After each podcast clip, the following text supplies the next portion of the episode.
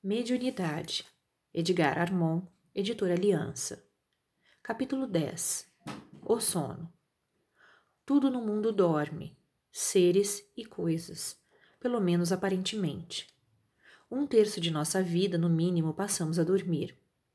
Enquanto é dia e sob a influência do sol, cuja luz destrói as emanações fluídicas maléficas, predomina o dinamismo das forças materiais, regidas pela inteligência. Mas, quando o sol se vai e cai à noite, passam a imperar as forças negativas da astralidade inferior e o corpo humano adormece, então, sob seu domínio. Para uns, o sono advém de uma congestão cerebral, hiperemia dos vasos sanguíneos do cérebro. Para outros, justamente o contrário, ocorre uma anemia cerebral, isquemia dos mesmos vasos, o que quer dizer que no sono os vasos se dilatam e esgotam o sangue do cérebro. Ao lado destas há a teoria dos neurônios, células nervosas cujos prolongamentos se retraem durante o sono, interrompendo a passagem da corrente vital, que restabelecem ao despertar, distendendo os referidos prolongamentos e pondo-os de novo em contato. Pode também o sono resultar de uma asfixia periódica do cérebro, e para o velho Aristóteles advém da ação das ptomaínas existentes nos resíduos digestivos. Em contraposição a outros que afirmam que justamente dormimos para nos desintoxicarmos, sendo assim o sono uma função defensiva do organismo.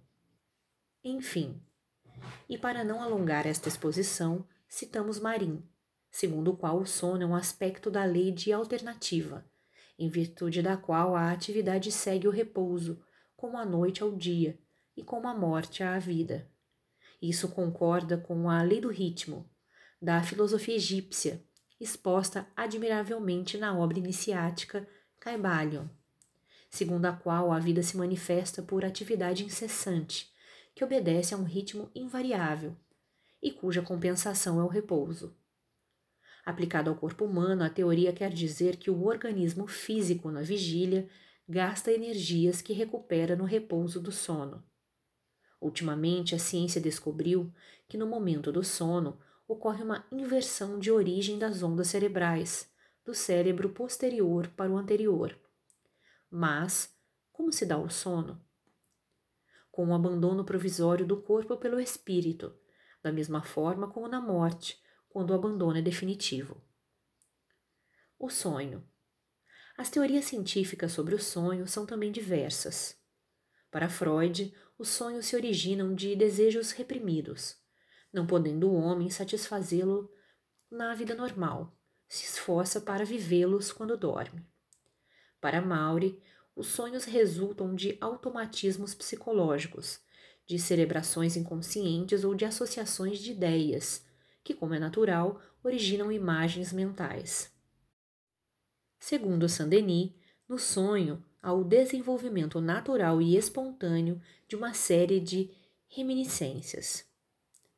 Delboeuf admite a conservação indefinida de impressões que Richer batizou com o nome de pantomnésia, reminiscência universal. Conan Doyle admite somente duas espécies de sonhos: os resultantes de experiências feitas pelo espírito livre e as provenientes da ação confusa das faculdades inferiores, que permanecem no corpo quando o espírito se ausenta. Flammarion, Rosso de Luna, Dunn, Lombroso, Maeterlinck e muitos outros estudaram o fenômeno e deixaram sobre ele interessantes, mas não conclusivas teorias. Podemos, entretanto, classificar os sonhos em duas categorias: sonhos do subconsciente e sonhos reais. Sonhos do subconsciente são reproduções de pensamentos, ideias e impressões que afetam nossa mente na vigília, fatos comuns da vida normal, que se registram nos escaninhos da memória e que durante o sono continuam a preocupar o espírito com maior ou menor intensidade. Esses elementos, subindo do subconsciente, uns puxam os outros, se se pode assim dizer, e formam verdadeiros enredos, com reminiscências presentes e passadas, tornando tais sonhos quase sempre de difícil compreensão, justamente por serem confusos, complexos, extravagantes. Nesses sonhos do subconsciente entram também outros fatores, como sejam o temperamento imaginativo ou emocional do indivíduo, seus recalques, mormente os de natureza sexual, perturbações fisiológicas momentâneas, etc. Os dormentes nesses sonhos somente veem quadros formados em sua própria mente subconsciente, porque tais sonhos são unicamente autoprodutos mentais inferiores. Finalmente, o que os define e caracteriza, além de seu aspecto confuso e nebuloso, é a incoerência, a falta de nitidez, de luz e colorido. Sonhos reais. Enquanto o corpo físico repousa, o espírito passa a agir no plano espiritual, no qual terá maior ou menor liberdade de ação, segundo sua própria condição evolutiva. Uns se conduzem livremente, outros ficam na dependência de terceiros mas todos são atraídos para lugares que lhes sejam afins ou correspondentes. Pois justamente aquilo que vê, ouve ou sente, os contatos que faz com pessoas ou coisas desses lugares ou esferas de ação, é que constituem os sonhos reais e que, como bem se compreende, não são mais elaborações da mente subconsciente individual, mas sim perfeitas visões, diretas e objetivas desses mundos. Verdadeiros desdobramentos, exteriorizações involuntárias do espírito. Os encarnados, sujeitos como são às leis que regem o plano material, delas não se libertam, senão com um desencarne. E por isso, mesmo quando exteriorizados durante o sono, as leis prevalecem, mantendo os véus de obscuridade vibratória entre os dois mundos. Essa é a razão por que os sonhos, mesmo os reais, são normalmente indistintos nebulosos de difícil recordação.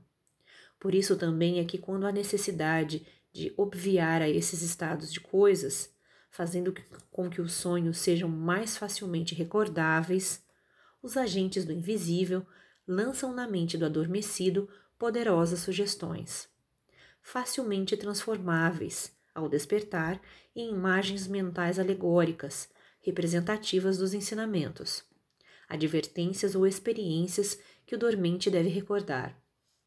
Costumam também conduzir o adormecido a regiões ou instituições do espaço, proporcionando-lhe contatos e experiências necessárias ao seu aprendizado espiritual, dos quais a recordação pelo referido processo sempre de alguma forma permanece. E se isso acontece em relação aos espíritos bons, também sucede com os maus, que, valendo-se da lei das afinidades vibratórias, apoderam-se dos dormentes e os carregam para seus antros, inoculando-lhes ou alimentando em suas mentes desprotegidas ideias ou tendências maléficas. Os médiums, pois, que se guardem dessas infelizes possibilidades, purificando-se em corpo e espírito, para que sua tonalidade vibratória se eleve, e orando e vigiando como o Divino Mestre recomendou. Conforme, porém, seu desenvolvimento espiritual, pode o espírito, assim desdobrado, viajar em várias regiões etéreas, vê-las e compreendê-las. Instruir-se, penetrar acontecimentos passados ou futuros, do setor dos chamados sonhos simbólicos ou proféticos. Nesse mundo diferente, no qual ingressamos diariamente, muita coisa está à nossa disposição, como auxílio ao nosso esforço evolutivo material de estudo, elementos de investigação, contatos reparadores, conselhos e instruções de amigos desencarnados ou não e de instrutores espirituais. A luminosidade, a nitidez, a clareza, a lógica e o colorido. Eis as características inconfundíveis desses sonhos reais, únicos verdadeiros. O que é necessário é que tenhamos durante esses sonhos relativa consciência do que se passa. E isso só podemos normalmente conseguir por meio de continuados exercícios de autossugestionamento e disciplinamento da vontade, que devem ser feitos diariamente, antes de adormecer e em prévio entendimento com o guia espiritual. Poucos são os que, ao despertar, se recordam dessa vida esquisita que viveram durante o sono. Em geral, só nos recordamos do último sonho, o que antecedeu o despertar. E esse mesmo é logo varrido da memória com a interferência brutal dos acontecimentos materiais imediatos. No livro Os Mensageiros, capítulo 37, André Luiz, referindo-se aos encontros que se dão durante o sono, acrescenta: abre aspas. Estas ocorrências nos círculos da crosta dão-se aos milhares, todas as noites. Com a maioria de irmãos encarnados, o sonho apenas reflete perturbações fisiológicas ou sentimentais a que se entregam. Entretanto, existe grande número de pessoas que, com mais ou menos precisão, estão aptas a desenvolver este intercâmbio espiritual. Fecha aspas. Vivemos atualmente na carne, com a perda de mais de um terço de nossa vida consciente, que escapa assim ao nosso controle, nas brumas do esquecimento do sono. O problema está, pois, em obtermos aos poucos esse domínio, vivendo conscientemente, tanto de dia como de noite, na vigília como no sono, para que a luz da verdade triunfe das sombras da morte e para que a vida realmente seja eterna. Outro meio de se conservar a consistência ao despertar é desenvolver o centro de força coronário e autossugestão. Essas faculdades de lucidez tão belas e tão úteis abrem ao médium educado e consciente um mundo extraordinário de conhecimentos e revelações espirituais. Transformam um homem em um ser diferente, visto que possui o poder de, mesmo quando encarnado, viver nos dois mundos rasgam-se para ele ilimitados horizontes que abarcam muito do universo e lhe permitirão compreender muitas das grandezas da criação divina.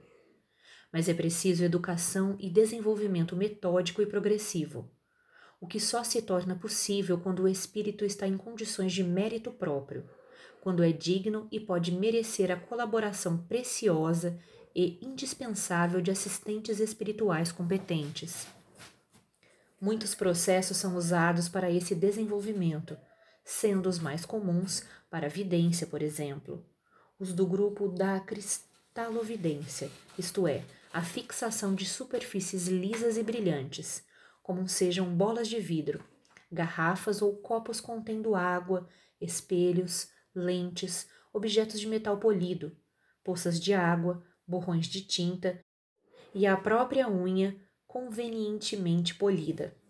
Não havendo mediunidade tarefa, nenhum processo material ou artificial dará resultado, se do ponto de vista moral ou segundo as necessidades de sua própria evolução, o indivíduo não for digno. As superfícies brilhantes provocam uma auto-hipnotização que nada resolve em definitivo porque se os assistentes invisíveis nada projetarem sobre tais superfícies, nada poderá ser visto. Costumam, todavia, os guias aconselhar às vezes tais processos com o intuito de obrigar o estudante a fazer exercícios de concentração, familiarizando-se com a disciplina mental. Costumam também agir diretamente sobre os médiums em desenvolvimento, aumentando-lhes as vibrações da glândula pineal e projetando-lhes durante o sono ou no semissono quadros simbólicos no campo da visão. Valem-se também do ambiente formado nas sessões espíritas bem conduzidas para produzir tais fenômenos, por terem nessas condições, ao seu dispor, cargas poderosas de fluidos apropriados às formações ideoplásticas. Mas repito, para o desenvolvimento dessas faculdades, a condição essencial é a reforma individual do médium, com a purificação de seus pensamentos e atos, porque nisso decorrerá a elevação de sua vibração perispiritual a um nível compatível com a produção de tais fenômenos, isto é, ao nível das vibrações do plano etéreo.